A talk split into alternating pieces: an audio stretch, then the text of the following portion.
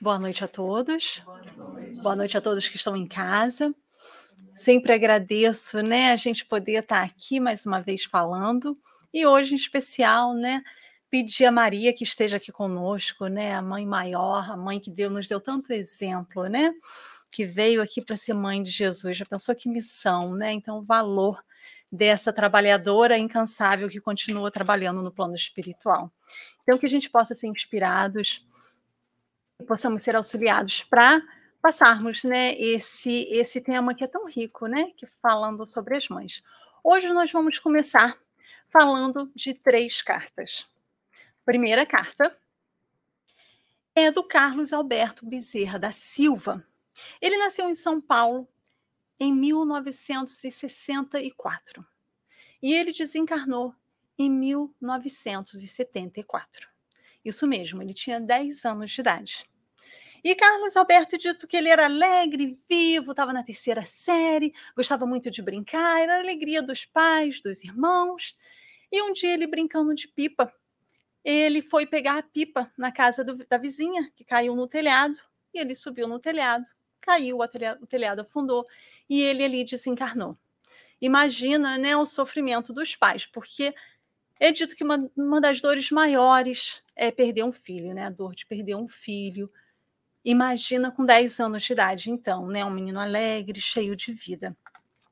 E Carlos Alberto, então, manda uma carta para os pais dele, através da psicografia de Chico Xavier.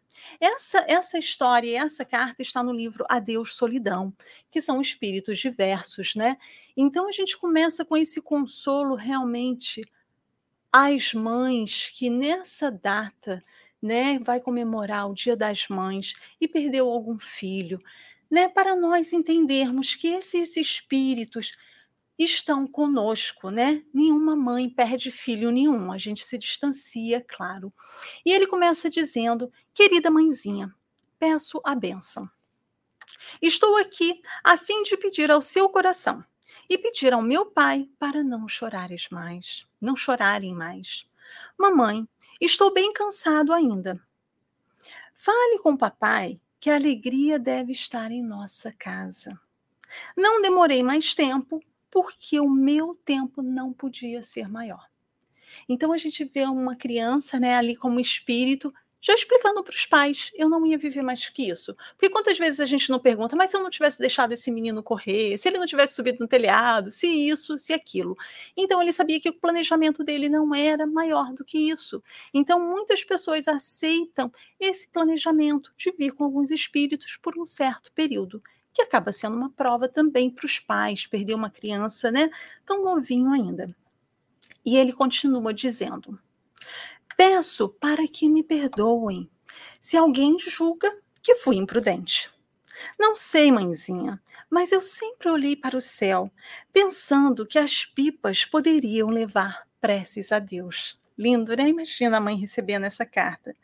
Mãezinha, deixe que seu filho se alegre, vendo que as nossas alegrias voltaram todas para o nosso lar. Então a tristeza da casa estava prejudicando esse espírito que estava no plano espiritual tentando se recuperar. E claro, ali com a tristeza dos pais vibrando para ele essa tristeza. Então ele pede: se alegre para me ajudar, para eu conseguir alegrar, para eu conseguir me recuperar. Então nessa carta também vem um consolo aos pais e também né, um pedido de auxílio, de auxílio. E isso é muito importante para nós sabermos para todos, né? Quando a gente perde alguém, para não entrarmos em desespero. A oração é muito bom. Claro que a gente vai ficar triste, não tem como, né? Mas que a gente não fique nessa tristeza. E ele continua dizendo: Mamãe, precisamos fazer o que acreditamos seja certo. A tristeza não está certa. O luto por dentro da alma não está certo. E claro que a gente está trazendo pedaços da carta, a carta é bem mais longa do que isso, né? E aí tem uma partezinha que ele fala assim: não que eu acho que vocês são errados. Para mim, vocês dois estão sempre certos, né? Mas ele dizendo mesmo, a tristeza não está certo, né? O luto não está certo. Mãezinha, se posso fazer isso, deixo aqui um sorriso para o seu carinho. Um sorriso em forma de oração, para que Deus conserve a senhora e papai com meus irmãos sempre felizes. Imagina que bênção. Aí a gente pode se perguntar, mas por que alguns pais, algumas pessoas recebem essas cartas e outros não? Porque esse espírito estava preparado para isso. Mas além dele trazer a carta para a família e para os pais ali para consolar, ele também traz essa certeza para todos nós que acreditamos na doutrina espírita, que sabemos que a vida continua. Então, essa carta traz o consolo para muitas mães quantas cartas Chico né, recebeu para as mães, mas será que todos os espíritos estão em condição de mandar essa carta? Será que é necessário tantas cartas? Porque se tem essa, e a carta, como eu disse, ela é mais longa, ele dá dados de parentes, nome de familiares, ele acaba falando coisas que acontecem, aquela comprova comprovação que tinha que esse é aquele espírito mesmo, né? E os pais vão falar no livro depois que essa comunicação foi recebida um ano e meio depois da, do, do desencarne desse menino. E que eles dizem, eles dizem né, que depois que receberam a carta, parece que a gente recomeçou a viver. A família se isolara, não assistia mais televisão, não fazia mais nada de casa, só vivia numa tristeza imensa. Não podia brincar, não podia conversar, não se ligava nada, porque ele estava muito, muito triste, né? O pai diz: o mundo tinha acabado e nosso desejo era morrer para encontrar o filho.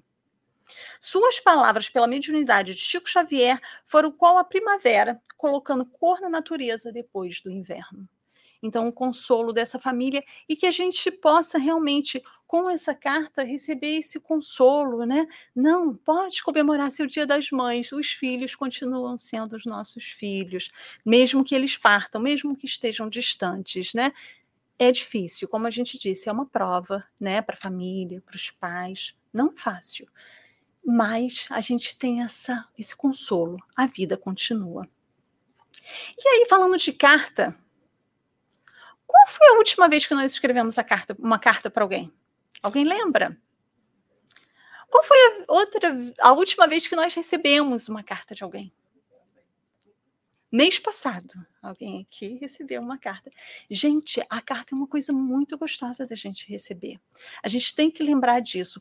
Hoje, o que, que a gente faz? Passa mensagem, muito gostoso, né? Modernidade, vamos aproveitar. A gente passa mensagem, a gente pode jogar mensagem de voz, né? O pessoal passa mensagem de voz, a gente liga, ligar ainda até tá mais raro, ficando mais raro. Mas a carta, quando a gente escreve uma carta, tem um carinho. Geralmente a carta, ninguém geralmente, não vou falar ninguém, mas geralmente a gente escrevia uma carta que a gente queria falar coisas boas que estavam acontecendo com a gente, não era?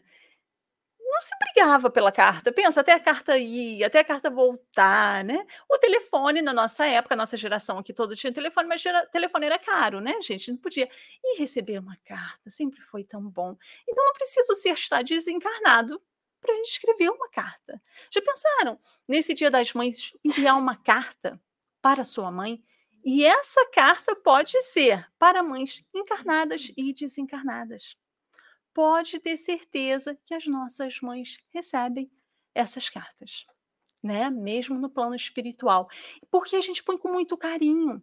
É muito gostoso essa parte. Você está pensando na pessoa. Quando a gente começa a pensar escrevendo a carta, e quem não sabe, eu acho que aqui todo mundo escrevia carta, mas quem não lembra, você não fazia rascunho de carta. A gente escrevia sentar. Se sentar, você parava, você respirava. Porque não era assim, eu estou em pé aqui, vou escrever um bilhete. Não era isso. Você sentava, escrevia, não tinha rascunho, você escrevia aquela carta e mandava. E era muito gostoso, né? Receber essa carta. Então é isso que a gente vai falar. Por que, que a gente quer esse contato depois que desencarna? E por que a gente não faz antes? Porque já pensou uma pessoa que desencarnou e você lê todo mundo deve ter em casa alguma aquelas cartas antigas que a gente mantém em algum lugar, né? Pega aquelas cartas e leia para ver como é gostoso, como que a memória vem, porque isso é essa, essa recordação é viver de novo. Como é gostoso fazer isso, né? Então é esse carinho, é essa ligação que fica para todos nós. Vamos então à nossa segunda carta. A nossa segunda carta é do livro Candeias na Noite Escura, na, na noite escura, né? Candeia seria uma, uma lamparina, uma luz, né? Na noite escura, de Hermínio Miranda. quando eu li esse capítulo, eu estava lendo esse livro e a Sói já fala: você vai fazer a palestra das mães. E quando eu li esse capítulo, eu não estava nem pensando, foi no começo do ano que eu estava lendo esse livro, e eu li esse, essa, essa carta e falei: ah, eu quero falar sobre essa carta, eu tenho que falar. Então, foi a base da palestra, foi essa carta de Hermínio Miranda para a mãe dele. E a carta dele começa assim: Querida mamãe, e aí eu vou dar um tempinho para gente. Querida mamãe, pense agora na tua mãe. Não precisa falar nada. Querida mamãe, o que, que você escreveria para sua mãe? Encarnada ou desencarnada?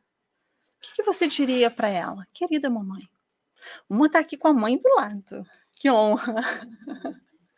né? O que, que eu falaria? Pensa com esse carinho, um agradecimento, né? E Hermínio diz isso para a mãe dele. Esta carta contém uma terrível confissão. Se você tivesse que fazer uma confissão para sua mãe, novamente, encarnada ou desencarnada, qual confissão seria essa?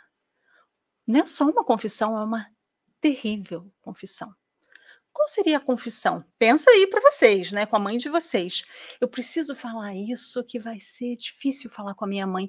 Então eu vou escrever para ela. A mãe dele não estava desencarnada, tá, gente? Quando ele escreveu a carta, a mãe dele estava encarnada. E a confissão de Hermínio, eu não sei qual é a nossa, que cada um pensou aí qual é a confissão que ia fazer para a mãe, mas pensem nisso. E a dele é: tornei-me espírita. Tornei-me espírita. Imagina. E ele diz: chamo-lhe confissão porque expressa minha convicção mais íntima, profunda, meditada e sofrida. Chamo-lhe terrível, porque sei o quanto vai feri-la também. Íntima e profundamente. Tem gente aqui que passou por isso, tá ali já. É. O nome da carta é Carta à Mãe Católica. Então a mãe dele era católica. Para ela seria uma dor e ele publica essa carta, né, para a mãe dele. Ele diz que tem muito carinho pela mãe dele, né? Mas ele fala para ela: Mas se não me restava nada da antiga fé, por que não ir em outro lugar procurar sobre isso, né? Procurar esse lenitivo para as minhas dúvidas. Sim, porque eu duvidava. Mais do que isso, eu descria. E eu vou passar alguns pedacinhos da carta, gente, mas peço novamente que procurem o livro. Eu acho que tem, eu acho que tem, tenho quase certeza que tem PDF online. Eu acho que nós temos esse livro aqui. E ele diz: Eu verificara na idade ingrata do raciocínio que não poderia salvar minha crença de meninice. A gente vê isso acontecer aqui, né, gente? Quantas vezes a gente traz nossos filhos para evangelização e chega um momento, principalmente quando eles estão indo para a faculdade, eles falam: não vou mais ficar. Não é. Então ele diz aqui na idade ingrata do raciocínio, eu acho que é meio adolescência ali, né? Eu não poderia salvar a minha crença de meninice. Eu não queria mais seguir aquilo. No princípio, eu senti até um alívio tolo, como que desobrigado de compromissos éticos e religiosos. Para que, eu vou acreditar nisso? Eu tô com uma vida pela frente, né? Eu sei de tudo, né? Assim, um adolescente. E graças a Deus a gente vê aqui, aqui mesmo na Casa Espírita, quantos jovens voltam, né, depois, quantos voltam até com a família, com os filhos, a gente está vendo um voltando para a gente dizendo, olha, estou construindo família, estou voltando. Então a gente vai ver que depois vai voltar. Mas ele diz isso, né? Não, para mim era um alívio. Mas os anos foram volvendo e comecei a duvidar também da minha descrença. Nossa, mas não acreditar em nada? Como assim? Preciso acreditar. Lembrando que Hermínio Miranda é um, fez uma grande contribuição, já desencarnou, né, para a doutrina espírita, espírita, com várias obras. E no meio da carta, novamente a carta é longa, no meio da carta ele faz uma oração. E ele diz um pedacinho da, da oração: Aqui estou, humildemente aos pés do Pai, sempre que posso, em cada momento da minha vida para agradecer-lhe as bênçãos incontáveis que sobre mim tem derramado generosamente. Aqui estou para agradecer, acima de tudo, ter ele permitido que voltasse ao mundo por intermédio da senhora. que, colaborando na sua obra, ajudou a formar o meu corpo físico e tanto contribuiu com a nobreza do meu caráter para reformar meu espírito nesta peregrinação.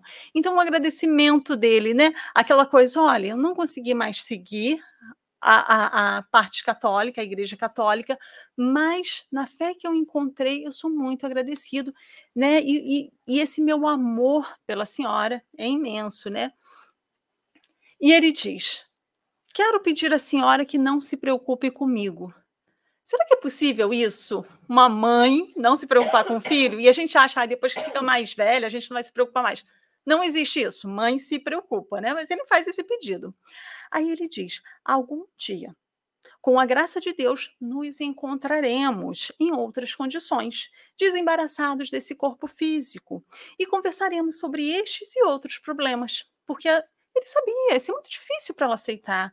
Quantas pessoas da nossa família não aceitam que nós somos espíritas, porque não tem a compreensão do que é o espiritismo e acha que a gente está né, fadado ao mal, que, que eles estão mexendo com essa coisa do mal, e não compreendem, né? Então ali era uma dor.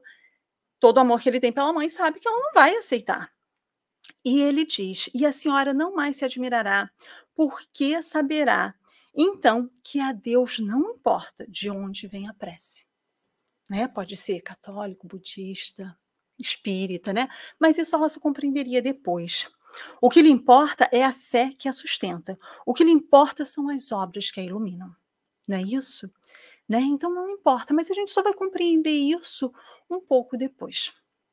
E o mais interessante, como eu disse para vocês, eu li esse livro no começo do ano, fiquei encantada com esse texto. E ontem, no nosso estudo, que a gente estuda um livro de Hermínio Miranda, Diversidade dos Carismas. A Cristina há pouco tempo até perguntou: por que, vocês não estudam Hermínio Miranda? Hermínio Miranda, Cristina. E a gente estuda Diversidade dos Carismas, que é um livro riquíssimo né, sobre mediunidade. E tinha uma parte justamente falando sobre essa carta. E eu fiquei impressionada. Eu falei: nossa, eu preciso olhar. E é dito que Hermínio Miranda, depois que a mãe já estava desencarnada, ele estava um dia com o Divaldo e Divaldo, Divaldo Pereira Franco, né, o médium que nós conhecemos, que acabou de fazer, completar 106 anos, né? 96. Eu coloquei 10 anos a mais para ele. Ó, é, Divaldo faça 106 anos, 96 anos. E aí ele diz que Divaldo, né, tá ali e vê uma senhora e descreve essa senhora, né? Porque Divaldo vê os espíritos e descreve a senhora perfeitamente, mãe de Hermínio Miranda. E aí ela diz: fala para ele que agora entendi a carta. Esperou, precisou ela desencarnar e dizer: agora entendi o que ele estava falando. Então ela compreendeu. Olha a importância da gente deixar, né, alguma coisa, escrever essa carta, né? Então, realmente, a gente vai vendo, a vida continua, novamente a certeza, né? o carinho, o entendimento de que quando a gente está no caminho certo, um dia a pessoa vai compreender. E mais do que isso, lembrando dos nossos filhos, a gente às vezes quer seguir, que eles sigam o caminho que nós queremos. Não vai ser assim. Mas um dia, um dia, a gente vai conversar sobre tudo isso, né? Nós estamos aqui tentando fazer o melhor do que podemos, do que entendemos, né? Nossa terceira carta, então. Nossa terceira carta vem do livro Mãe, Espíritos Diversos, e essa é de Emmanuel. Ela acaba sendo um puxão de orelha para as mães, né? No livro No Lar, Chico Xavier, Psicografia de Chico Xavier. E essa carta de Emmanuel, como eu disse, é meio um puxão de orelha para a gente, mães, o pais também, né? Não ouvides que teu filho, sendo a materialização de teu sonho, é também tua obra na terra Recebe-o, pois, como quem encontra a oportunidade mais santa de trabalho no mundo. Então, nossos filhos são as nossas obras, o nosso trabalho. Ah, mas eu faço todo trabalho, eu faço. Faça, mas essa é a nossa obra. Ah, mas eu não tenho filho. Não tem problema, né? Nessa encarnação. Então, nessa encarnação, você tem uma outra oportunidade. Mas quem tem filho, essa é a sua obra. É a principal obra, né? Agora ele vem. Aqui até aqui tá bonitinho, né? Entendi, entendi, mano. Agora vamos, vamos ver isso aqui. Não lhe abandones o espírito à liberdade absoluta. Não deixa seu filho, né, a liberdade absoluta, deixa fazer tudo o que quer, para que se não para que se não perca ao longo da estrada. E nem cometas a loucura de encarcerá-lo em teus pontos de vista. Hã? Como assim, mano? Não deixa ele tão livre, mas não tenta encarcerar. O que, que eu faço? Equilíbrio, né? Equilíbrio. É isso que a espiritualidade pede para gente, né? Ajuda, ajuda-o, acima de tudo, a crescer para o ideal superior. E não é fácil, não. Né? Parece que filho de palestrante, pessoa que está aqui coordenando o centro, ah, mas aí tá facinho, né? Não, né, gente? Não funciona assim. A, a prova vem, vem delicada mesmo, né?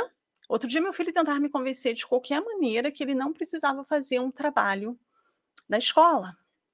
Por quê? Ele tinha duas redações para fazer, uma no dia, outra no outro. Pensa, eu vou fazer as duas amanhã. E ele tentava me convencer de qualquer maneira que era o mais fácil para se fazer. Eu dizia, não, você faz a, a de hoje, hoje, e a de amanhã, amanhã. Ah, mas você não entende, né? Você não entende das coisas, é difícil conversar com você, né? Não, meu filho, olha só, vamos pensar bem. Se são duas amanhã, se você fizer uma hoje, amanhã você só fica com uma, não é mais fácil? Ah, não, mãe, difícil, né? Conversar com você. Tá mais fácil conversar com uma parede do que com você. E você faz cara de parede e diz: faça a sua redação hoje. E fez, mesmo conversando com a parede, porque a parede não cedeu. E depois ficou feliz que fez, né? Porque depois que faz, fica feliz. Mas, gente, tem coisinhas que dá pra falar assim: faz, meu filho, vai duas, três, quatro amanhã, não preciso fazer. É a vontade que dá. Mas fazendo todo esse estudo, você não pode falar isso. Não, meu filho, redação hoje, dever de casa que é de hoje, é de hoje, né? E tem que ser esse exemplo. E, ao mesmo tempo, você não pode tentar encarcerá-lo nessa prisão que, assim, é isso, pronto, acabou. Você tem que tentar usar a razão, mesmo ele te achando que você é uma parede. Né? Então, assim, é um trabalho, é esse trabalho que a Manuel está falando. Eu falei, Senhor, muito obrigada por ter me dado esse tema de falar às mães, né? Porque, graças a Deus, se tem um dia das mães que eles paparicam a gente, né? Coisa gostosa, porque para os outros e a gente tem que entender, não, eu tenho que passar o melhor que eu tenho para esse ser. Né? Porque se veio comigo é porque eu aguento. A gente não pode realmente deixar a liberdade e faça o que quer. E nem dizer você tem que fazer o que eu quero o tempo todo, porque não vai. Então tem aí um equilíbrio que toda a família vai ajudar, né? Estando aqui no centro espírita, a escola, respirando, né? Que aí todo mundo fala, ah, eu passo por isso também, né? Porque a gente acha que nossos filhos vão ser anjinhos, né?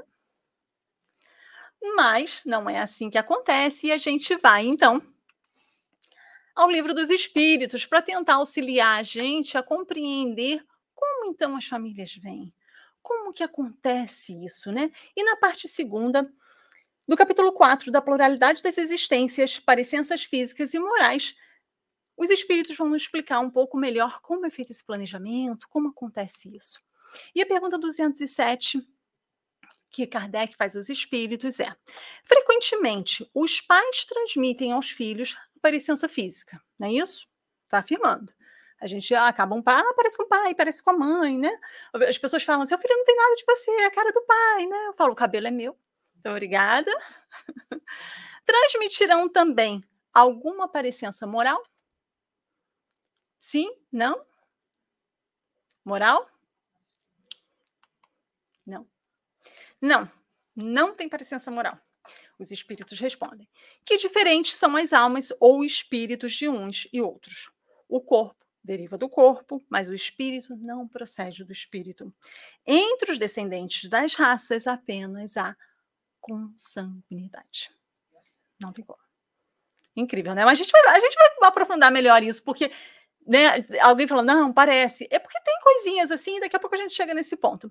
E aí eu trouxe para gente, para ilustrar tudo isso, uma historinha, tipo uma novelinha que nós vamos estar contando aqui. Então, paciência com os capítulos da novelinha, para a gente compreender como funciona isso no plano espiritual.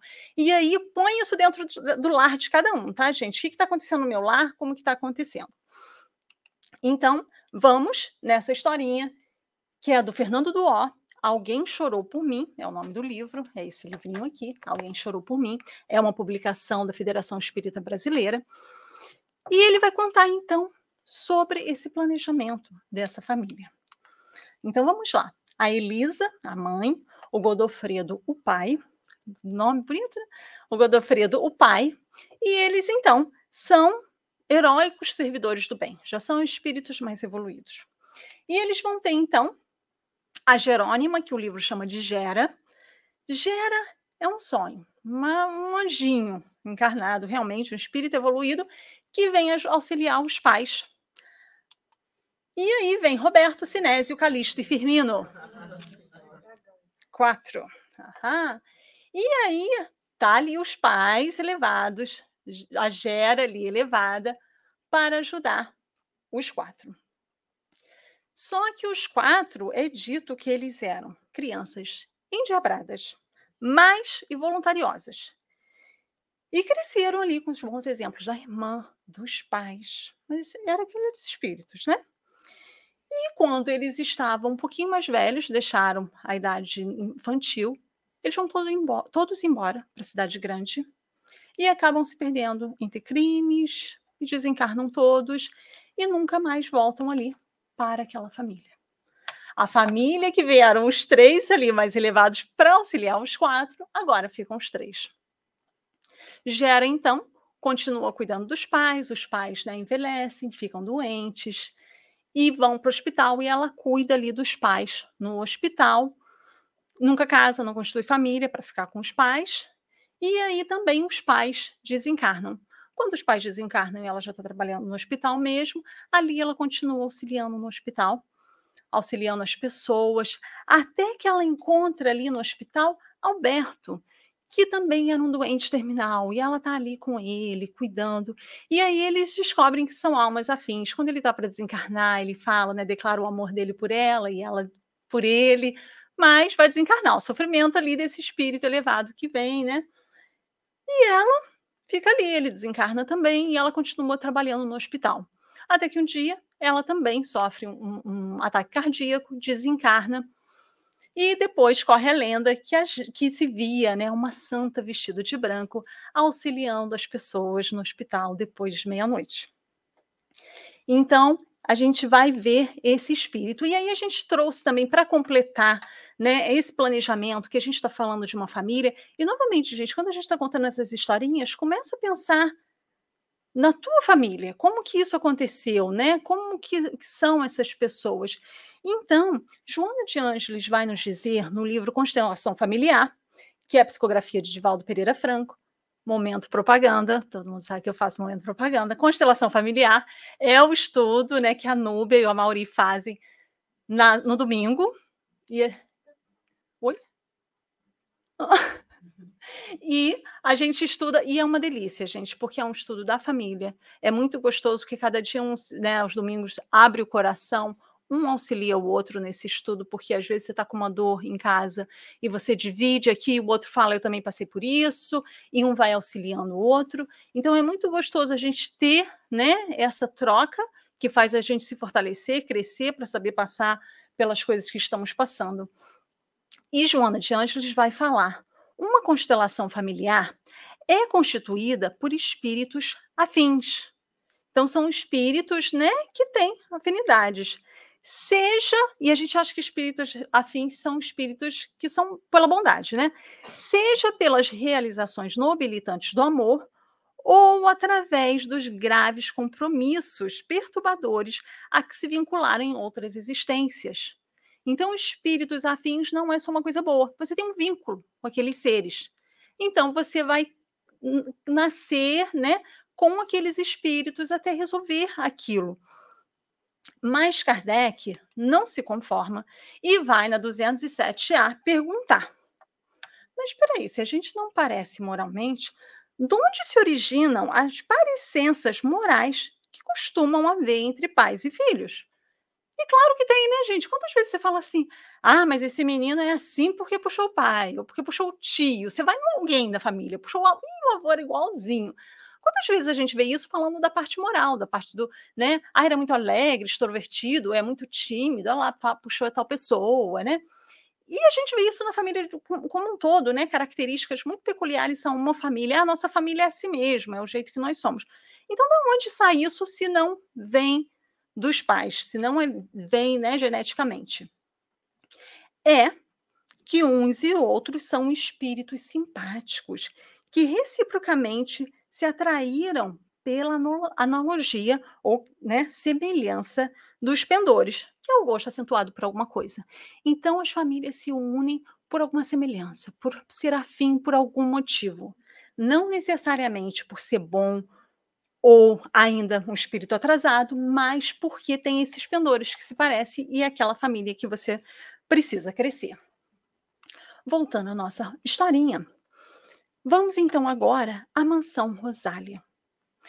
A mansão Rosália é um, é um, é um edifício que funciona num lugar, é dito aqui, bem perto das fronteiras de uma perigosa região no plano espiritual. E esse edifício, essa mansão, ela foi criada para trabalhar em reencarnações expiatórias. Então, muitas vezes podemos achar que para reencarnar, para fazer o planejamento, vamos como André Luiz, né? A gente vê isso André Luiz no nosso lar, vai para uma colônia mais elevada depois que é resgatado e é feita essa programação. Não. Nos lugares umbralinos também, nas regiões umbralinas, há também planejamento de reencarnações. Então, esse local está lá com um salão de preces, três, enferma três enfermarias extensas, um laboratório. Olha a equipagem desse, desse, dessa mansão no plano espiritual. E uma sala onde artistas especializados se ocupavam com desenho anatômico e estruturais do corpo orgânico. Como que vai ser seu corpo? O que, que você vai fazer? Vai ser tudo planejado ali. E em cada enfermaria tinha uma equipe de médicos, enfermeiros e auxiliares. Gente, quem não é espírita vai assim, nossa, viajou agora, né? Não pode ser assim. É assim e é muito bem planejado. Nesse, só nessa mansão Rosália tinha ali mil pessoas para, se preparando para a reencarnação. E aí reencarnava, vinham outros, né? Eram outros resgatados nessa região de muita dor. E aí nós voltamos aqui a Joana de Ângeles, onde ela vai falar. A família, igualmente, pode organizar-se com alguns outros espíritos, além daqueles afins, né? Que se candidatam à afetividade em ensaio para ampliação dos sentimentos afetivos em torno da sociedade em geral, compondo a sociedade universal. Então, nós vamos nascer num ambiente que é necessário para o nosso desenvolvimento, e assim vai funcionando, né? Ah, por que, que eu estou nessa família? Mas eu não gosto dessa família, eu, eu amo essa família, eu quero essa família. Então, nós vamos nascer conforme vamos aprendendo o que precisamos aprender. E voltando aqui, não necessariamente essas, essas questões estão né, na, na ordem certinho, mas são os números que depois todo mundo pode ir lá checar. A 210, então, os, o Allan Kardec pergunta: pelos seus pensamentos e preces, podem os pais atrair para o corpo em formação do filho um bom espírito, de preferência a um inferior. Então, estou ali fazendo oração, fiquei grávida, começo a fazer oração, oração e pedir um espírito elevado que venha ser meu filho. Pode ser pedido isso? Não, né, gente? Bom, todo mundo na mesma página. Não. Mas podem melhorar o espírito do filho que lhes nasceu. E, e está confiado? Esse é o dever dele deles. Os maus filhos são uma provação para os pais. Então, não vamos fazer. Ah, então não precisa fazer oração nenhuma, porque vai nascer quem vai nascer mesmo. Não. Você faz uma oração pedindo força para lidar com aqueles espíritos que vão vir na tua família. Não é assim? Porque muitas vezes não vai ser fácil. Porque pensa bem. Ah, vão vir só espíritos elevados para serem nossos filhos. Ué, mas e aí? Qual é o seu trabalho? Eles que estão ajudando a gente, então, né? Não, não, não vai funcionar assim. E agora nós vamos falar de Rosália. Lembra que o nome da mansão é Rosália, né? Então já dá uma dica aqui que Rosália é a fundadora da mansão Rosália. E esse nome, porque a Rosália não ia nem deixar colocar o nome dela lá, Mansão Rosália, porque eu que fundei. Não, Bezerra de Menezes falou: Rosália, vamos colocar o nome da mansão, Mansão Rosália. E ela teve que aceitar porque era Bezerra de Menezes, afinal, pedindo, né? Ela foi uma mãe que sofreu muito com os filhos no, enquanto encarnada. E ela trabalhou muito, foi muito dedicada, né? E ela fez renunciações, né, dolorosas mesmo, se sacrificou por aqueles filhos e no plano espiritual ela continuou procurando os filhos que tanto sofreram e estavam naquela região. Com a ajuda de espíritos elevados, por causa de tanta dedicação, de tanto trabalho, por isso que a gente fala quanto a gente tem que trabalhar para receber o auxílio do plano espiritual elevado para nos ajudar nas nossas missões, né? E ela ali depois de tanto trabalho, ela consegue resgatar os filhos. E com esse resgate dos filhos, se sente tão feliz que ela fala: "Nossa, eu vou fundar aqui" e leva os filhos para uma colônia que ainda não tinha mansão Rosália, e ela então resolve se dedicar agora a espíritos sofredores nessa região de tanta dor porque já que os meus filhos foram resgatados, olha que benção, né? Essa família universal. Ela então trabalha e depois de muito tempo ainda ela ainda consegue resgatar uma filha que está ali na mansão naquele momento, mas ela disse passou por muita dor para o resgate dessa filha, Carlinda que está ali, né? E ela conta ali que Carlinda estava numa situação no plano espiritual muito, muito sofrimento mesmo, e agora também estava ali em tratamento nesse local. Então, nós vamos ver Joana de Ângeles nos falando novamente. Aos pais, cabe a grave e operosa tarefa de autopreparação. Não adianta eu querer falar, eu vou preparar meu filho para a vida. Não, nós precisamos dessa autopreparação. Novamente, estudo de domingo, evangelização que é para a família toda, gente, desde grávida até os 106. Não de Val necessariamente, ele também precisa, né? Para o sublime cometimento. Então a gente precisa estar sempre se preparando. Se eu não me preparar, vai ser muito difícil. Graças ao qual se desenvolve num incessante crescendo os valores intelecto-morais, preparando-os para as inestimáveis conquistas da paz e da felicidade que almejam. Então, nós precisamos desse, desse preparo, desse trabalho, não só nessa vida, gente, porque algumas pessoas novamente vão falar: ah, mas não tenho filho, ou nessa vida não tive, mas e a próxima, e a outra, e os nossos filhos, e esses seres que amamos, né, que estão por aí, quem são, né? Então, isso serve para. E não tivemos filhos, mas somos filhos, isso com certeza. Todos nós aqui somos filhos né, de alguém. Alguém decidiu, então, né, nos dar essa oportunidade. Na questão 219, Kardec pergunta: por que de bons pais? Ele insiste, né? E virtuosos nascem filhos de natureza perversa. Agora a gente já está começando a entender, né? Por outra, por que as boas qualidades dos pais nem sempre atraem por simpatia, um bom espírito para lhes animar o filho. O, o filho. Como assim? Por que não? Porque é o contrário, gente. Quanto mais elevado for esse ser, mais atrasado ele pode pegar esse espírito para auxiliar. Porque pensa, imagina um, um, ser sublime, peraí que eu vou pegar um outro sublime. Não, vai lá nas regiões mais difíceis, como a Rosália. Vou lá nas regiões difíceis, porque eu vou pegar, resgatar meus filhos de lá né? Imagina, a gente não está querendo um trabalho, então é isso. Então, os espíritos respondem. Não é raro que o mau espírito peça-lhes sejam dados bons pais, na esperança de que seus conselhos o encaminhem por melhor senda e muitas vezes Deus lhes concede o que deseja.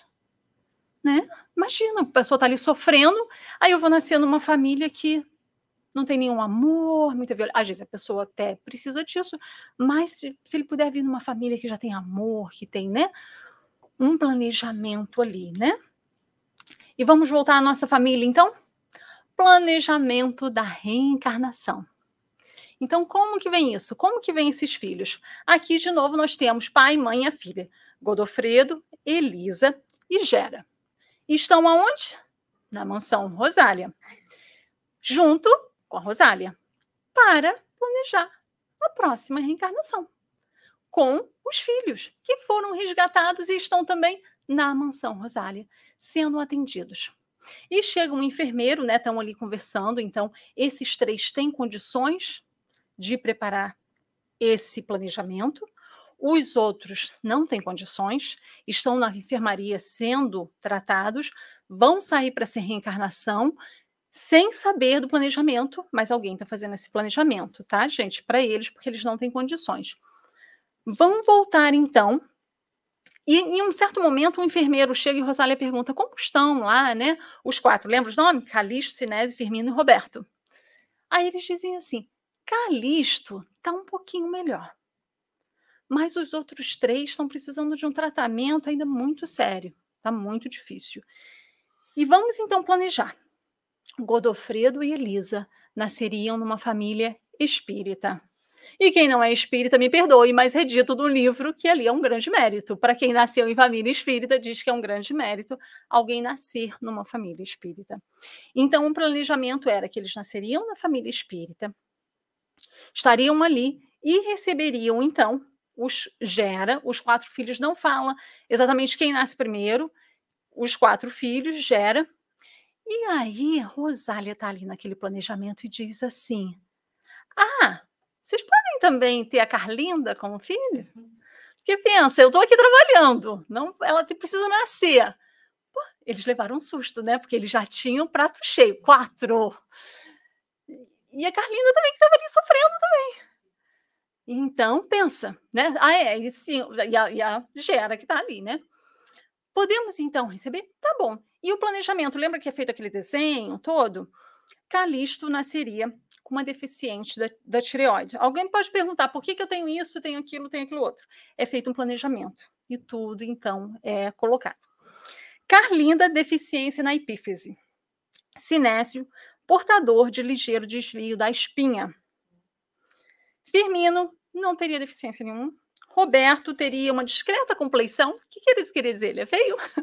discreta compleição. E a Gera tinha que esperar os, os pais nascerem, se crescerem, se conhecerem, casarem para começar a ter esses filhos. E Gera já estava ali elevada, eles todos, os outros cinco, continuariam tratamento, enquanto Gera disse: Posso voltar para o hospital para trabalhar lá? No, plano no plano espiritual, naquele hospital mesmo. Lembra da lenda que corria, que tinha uma santa vestida de branca? Foi Gera que voltou para lá. Não, quero trabalhar, né? aquele espírito elevado, e realmente as pessoas viam, né? Esse espírito ali auxiliando até chegar o tempo dela estar tá ali. Olha que planejamento, gente, olha que bênção. Então não tem acaso, né? O acaso não existe. E aí, Joana de Ângeles nos fala: consultados mapas das responsabilidades pessoais, que era aquilo que estava sendo feito ali, são-lhes apresentados pelos guias espirituais aqueles que deverão constituir-lhes a prole, em cuja convivência desenvolverão os sentimentos de amor e proporão as pautas para o processo de crescimento espiritual, no qual todos deverão atingir as metas que perseguem. Foi isso que nós vimos, né? Se esse casal não tivesse condições de trazer aqueles filhos novamente, não traria. Né? Eles tinham condições, Gera estaria novamente com eles, então eles tinham condições daquilo, então pode fazer. Né? Depende de cada família, tá, gente? Mas os espíritos vão precisar vir em algum momento. E pode demorar várias encarnações. E Kardec pergunta, na 208, Nenhuma influência exercem os espíritos dos pais sobre o filho depois do nascimento destes? Fizemos todo esse planejamento. E agora? Né? Só nasce e a gente cria todo mundo ali junto? Né? E os espíritos respondem: ao contrário, bem grande influência exercem. Gente, os pais exercem uma influência imensa nos filhos, principalmente através dos exemplos. Conforme já dissemos, os espíritos têm que contribuir para o progresso um dos outros. Nós estamos aqui para progredirmos juntos. Se a pessoa fala, eu vou ficar sozinho mesmo, não quero ver ninguém, não está progredindo. Olha só que assustador isso, né? Pois bem, os espíritos dos pais têm por missão desenvolver os seus filhos pela educação. E aí, no livro dos Espíritos, né, tem aquela frase que eu amo, que é um comentário de Kardec na questão 685, onde é dito: a educação é o conjunto de hábitos adquiridos. Então, o que é a educação que eu estou dando? Os hábitos adquiridos. Quais são os hábitos da minha família? Porque nós podemos ter bons hábitos e maus hábitos. Se eu tenho bons hábitos, eu estou passando uma boa educação. Maus hábitos, a educação não vai ser tão boa. Então, que, que eu faço? E hábitos, gente, são coisas que nós adquirimos. Eu vou começar a fazer isso, eu vou começar a acordar às seis horas da manhã todo dia, é um hábito, né? Difícil. Ah, mas é difícil acordar. Mas depois que isso se torna hábito, você consegue, né? Mas pra, e cada um tem suas metas, né? Eu vou, eu quero comer mais saudável, mais natural, criar um hábito, né? E aí você começa a fazer aquilo. Não é fácil. Essa educação não é fácil, mas nós temos que adquirir esses hábitos, né? Para compreender essa educação. Constitui-lhes isso uma tarefa. Tornar-se-ão culpados se vierem a falir no seu desempenho. E aqui a gente sempre tenta trocar essas palavras culpados por responsabilidade. Vai ser a responsabilidade né, desses pais que um dia vai falar: Senhor, dá-me a chance, a oportunidade de novamente voltar com esses espíritos, porque eu acho que eu, eu errei aqui ou ali. Ou não, eu fiz o meu melhor. Né? Esses espíritos estão realmente atrasados. Eu fiz o meu melhor, mas foi isso que deu para fazer, né? Agora vamos ver a encarnação deles? Estão todos encarnados novamente. Adultos, tá? Elisa e Godofredo trabalharam, criaram os filhos, trabalham no centro espírita, auxiliam várias pessoas lá no Rio de Janeiro, estão ali. Gera, tá ali de novo, né, do lado dos pais, só como tinham muitos filhos, a avó pegou Gera. A avó disse assim: Ah, como vocês têm muitos filhos, deixa que eu crio a Gera. Porque, né? Deixa ela lá comigo e a Gera só volta na idade adulta para casa, né? Vê até os irmãos, tem contato, mas não é criada com eles e aí, quando ela volta, ela é espírita e começa. Ela volta porque os avós desencarnaram e ela começa a auxiliar né, no, no, no, centro espírita, é uma grande trabalhadora, diz que já era uma santa. Imagina, gente, já voltou mais iluminada ainda, as pessoas tinham adoração por ela. Então, Gera continua ali. Os rapazes. Roberto Sinésio Calisto e Firmino.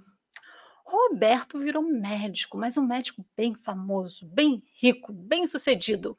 Mas ele dizia: não quero pobre na minha clínica. Nem pensar cuidar de pobre. Esses meus pais falando de espiritismo, fazendo essas caridades, que coisa mais ridícula. Não seguia nada do espiritismo, nem pensar. Sinésio virou advogado criminal, muito bem sucedido e rico também. Firmino estava quase rico. Ele era acionista de uma fábrica de tecidos e era diretor de uma companhia de seguros. Não estava ali bem sucedido. Nem pensar centro espírita, né? Calisto, aquele, lembra que aquele que estava melhorzinho? Ah, que está melhorzinho.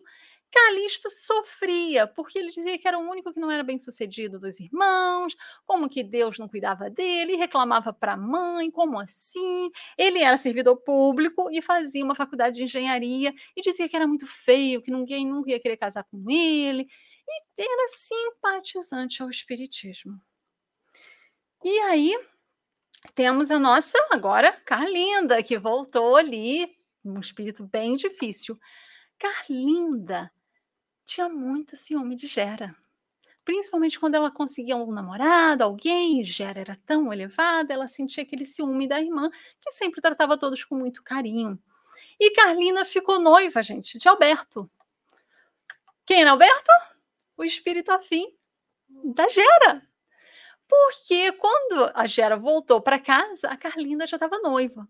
E quando um olhou para o outro e disse: Meu Deus, e aí o Alberto disse: agora o que, que eu faço? Não, só que Alberto era um espírito também elevado e disse: Eu vou honrar meu compromisso, porque essa aqui é um espírito afim, uma alma irmã. E eles se respeitaram. Mas a Carlinda sabia ali que tinha né, aquela afinidade de corações, de os dois serem bons. Alberto era muito rico, mas fazia muito trabalho de caridade, né? Muito bom. E Carlinda não era um espírito, não queria saber do espiritismo, né? O interessante é que não fala que tem profissão, né? Porque naquele tempo mais antigo, parecia que a mulher, ela era noiva, essa era a profissão dela.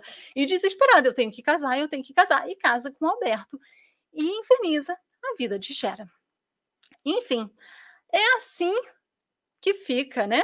Isso é só o começo do livro, porque claro que eu não ia contar o livro todo para vocês, né?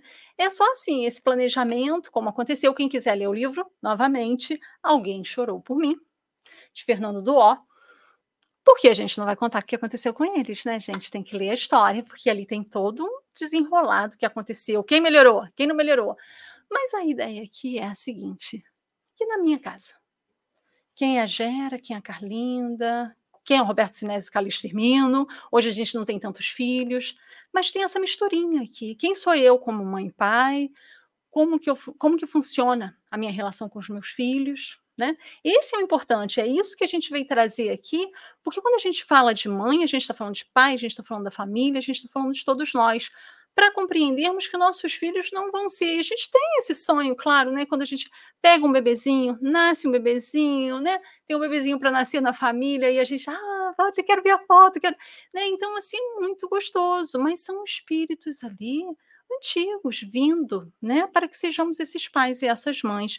E o que nós realmente estamos fazendo. Então é isso que nós precisamos compreender para, nesse dia das mães, compreendermos realmente o papel de cada mãe e, novamente, de cada pai, porque a gente faz palestra todo ano de mãe e de pai não. Então, é para mãe e pai, né? Mas a espiritualidade vai nos dizer, no livro Astronautas do Além, né, através de Chico Xavier, são espíritos diversos, o Dia das Mães, e essa é uma nota que tem no livro, o Dia das Mães encontra grande ressonância no plano espiritual os espíritos esclarecidos sentem a necessidade de ativar os sentimentos filiais na Terra. Então, às vezes, a gente acha que isso é só uma data né? Ah, não, tem importância. Tanto, novamente, a gente vai repetir para as mães desencarnadas, para as mães encarnadas. É esse momento que você pega esse fôlego, essa força para dizer: olha, vale a pena, esse sentimento volta, né? Se você está em algum conflito na família, você vai falar: ai, não, peraí, peraí que eu vou ligar para minha mãe, peraí que eu vou, né? Então, realmente é necessário. Então, o plano espiritual também apoia esse Dia das Mães. Mas, claro, né? É necessário preservar os valores reais que não se fundam apenas em formalidades sociais, mas também e principalmente nos deveres espirituais da criatura humana. Não é só dar o presente, não é pode dar o presente, a gente gosta, mães gostam do presente, pode dar o presente, mas é mais do que isso. É criar esses laços, é o momento que a gente pode, cada feriado que tem desses, que a gente consiga estar realmente com os filhos para usar disso para aproximar os filhos, né? Então vamos fazer alguma coisa juntos, vamos conversar sobre isso, né? Um nome que tem as refugências das estrelas e um canto dos poemas imortais. Mãe né? É um nome importante, gente. Mãe é esse ser que vai lá nos resgatar. Ah, mas minha mãe não faria isso por mim. Quantas mães, gente, quantos espíritos olhando por nós. Nós temos esses espíritos. E quem é mãe, né? Sabendo disso também, falar não, meu filho pode ir. A gente vai lá, a gente vai lá igual a igual a a, a Rosália foi para resgatar onde quer que seja, né? E aí nós queremos terminar com uma última carta, né? A gente não podia deixar de faltar uma carta aqui. E essa carta é uma carta de uma mãe para as mães, né? Tá no livro Cartas do Coração de Chico Xavier e a psicografia O Espírito é Maria Augusta Bittencourt. E aqui a gente faz essa homenagem realmente para as mães desencarnadas, né? As mães nunca morrem, né? Para quem perdeu a mãe há pouco tempo, quem perdeu o pai, né? Quem não morre, aquele carinho e aquela santificada alegria que nos uniu, uniram uns aos outros na terra, permanecem cada vez mais vivo dentro de nossa alma. Não é verdade? Então, gente, não pense, claro, a dor da separação, a gente vai ficar triste, mas as nossas mães continuam sendo nossas mães. E ela diz: Enquanto a vida nos retém no corpo físico, mormente nós, as mães, lembrando que ela está escrevendo para as mães, né? Anelamos, desejamos, né? Para os nossos rebentos, as melhores posições materiais. Entretanto, cedo a morte nos ensina que a luz não brilha na ilusão. Enquanto encarnados, nós pensamos que o mais importante é a parte material, né? Você vê ali que os rapazes todos ficaram ricos, o que não estava rico se sentia desprivilegiado, mas não é essa parte. Ele era o que estava melhor espiritualmente. né? Então, às vezes a gente vê isso, ah, mas aquele ali não dá certo porque não conquistou nada. Nenhum problema, gente, em ter a parte material, tá? Mas a outra parte, a moral, é a mais importante. Porque é o que está dizendo, a morte nos ensina que a luz não brilha na ilusão, né? O amor compele-nos à imantação, né? essa atração, com numerosas almas que, no fundo, precisam caminhar por si mesmas. Então, por mais que a gente dê o amor, que a gente compreenda os nossos filhos, que a gente queira fazer de tudo para eles, a gente quer caminhar por eles, né? quer fazer o passo a passo, fazer a redação deles, não dá. Né? Eles precisam caminhar por si mesmos. Os nossos filhos vão seguir o caminho deles. Não tem como nós caminharmos por eles. Acompanhamos nossos filhos como a sombra segue, segue o corpo. Contudo, não conseguimos atingir o nosso ideal de senti-los em plena harmonia conosco, porque realmente cada alma evolui no plano que lhe é próprio. Nós não vamos evoluir por ninguém, nós não vamos modificar ninguém, a não ser a nós mesmos. E é esse trabalho de reeducação, de educação, que aqui a Maria Augusta Bittencourt nos convida, né, que nós possamos lembrar nesse Dia das Mães, onde nós tanto falamos sobre isso, que a educação é nossa, o aprendizado é nosso e nós temos as ferramentas, né? Nós temos a doutrina espírita, nós, como já repeti aqui, nós temos um dia aqui que é dedicado à família, os estudos, como a gente viu aqui no livro dos Espíritos, Joana de Ângeles vai nos mostrar como fazer isso, né? Então, realmente que a gente possa aproveitar essa encarnação, esses filhos. Não torça para que corra, passe muito rápido o tempo, ou que o tempo não passe, mas que a gente viva a nossa vida fazendo o nosso melhor, dando o nosso melhor. Feliz Dia das Mães para todas as mães aqui para todas as mães em casa. Boa noite a todos. Fiquem com Deus.